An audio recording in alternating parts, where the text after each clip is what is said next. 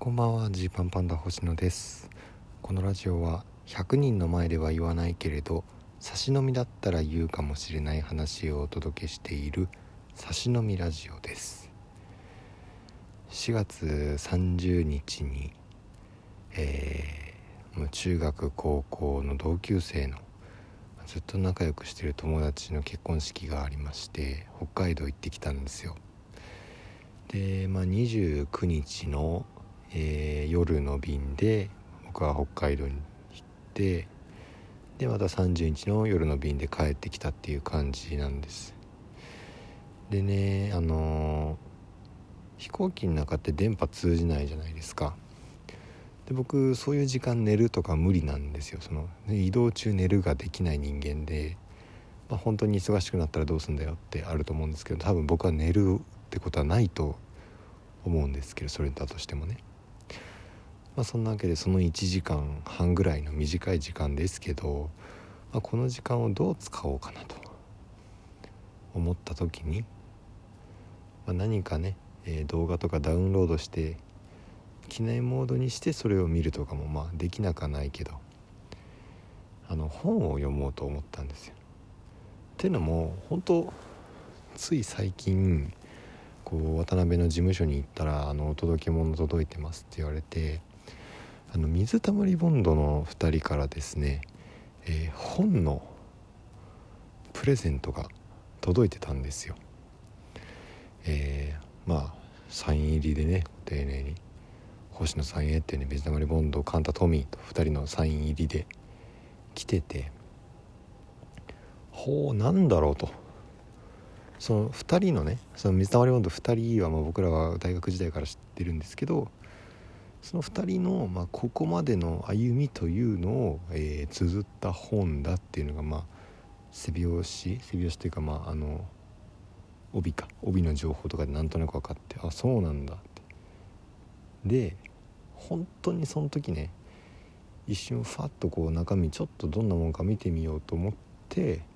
パッと開いたページでちょうどですねあの僕のことを書いてくれてるページがマジでドンピシャであの当たってうわ俺のこと書いてくれてると。いうね、えー、ジパンバンダ星野幸喜さんの話っていうカンタが書いてくれてたページがあってマジでまあまあその1ページだけだったんですけどああありがたいなとは思ってたんですけどちょっとねあの読めてなかったんでちょっと2週間ぐらい遅れちゃったんですけど正直。読もうと思って。それ持って北海道行って。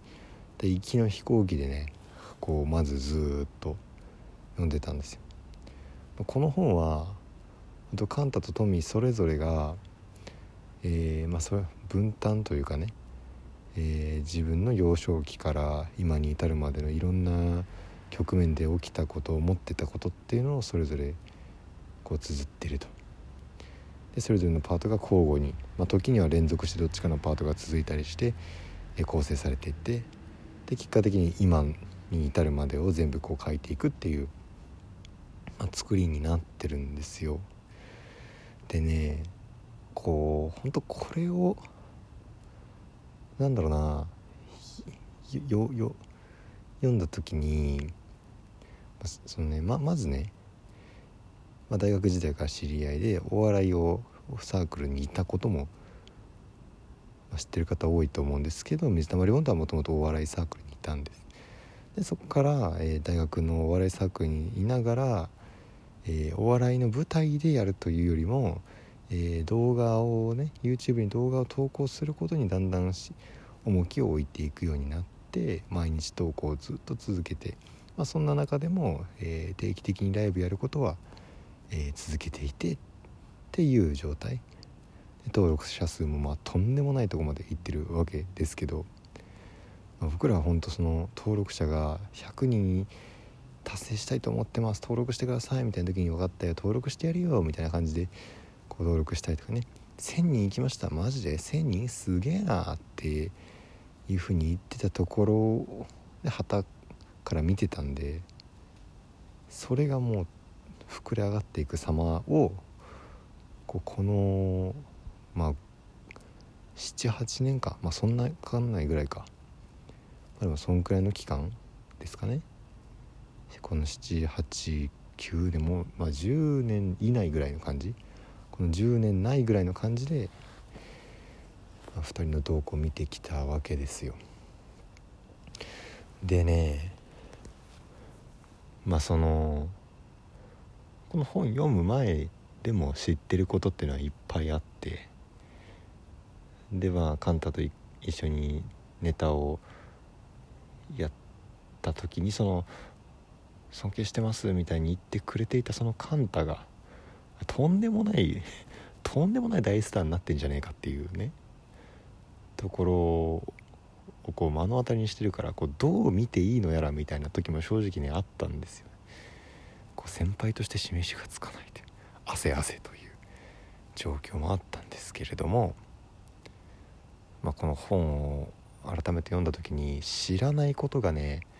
まあ、マジでめちゃくちゃいっぱいあったっていうのとあとその分かってんだけど分かってんだけど他の人がやれないことをやる凄さ。これですよね、ここに尽きるなっていうのがあってまだまあ動画毎日投稿がどんだけ大変かってみんなわかるじゃないですか、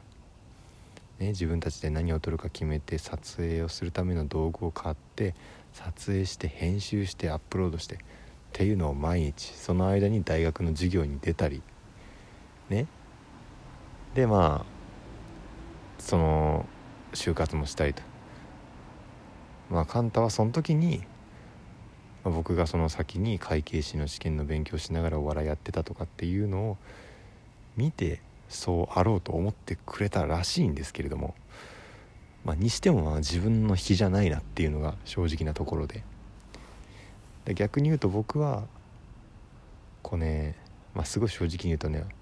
こう同じジャンルのタイプの頑張り方をする人間特にカンタがね、まあ、そういう感じの人間なのかなって。なんとなく前から思ってたんですけど。そこでこう純粋に、えー、自分が、えー、自分たちが、え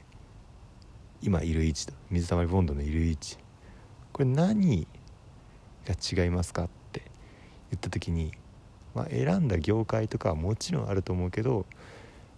まあ、カンタほど自分を追い込んだ状況でやれていたかっていうのはね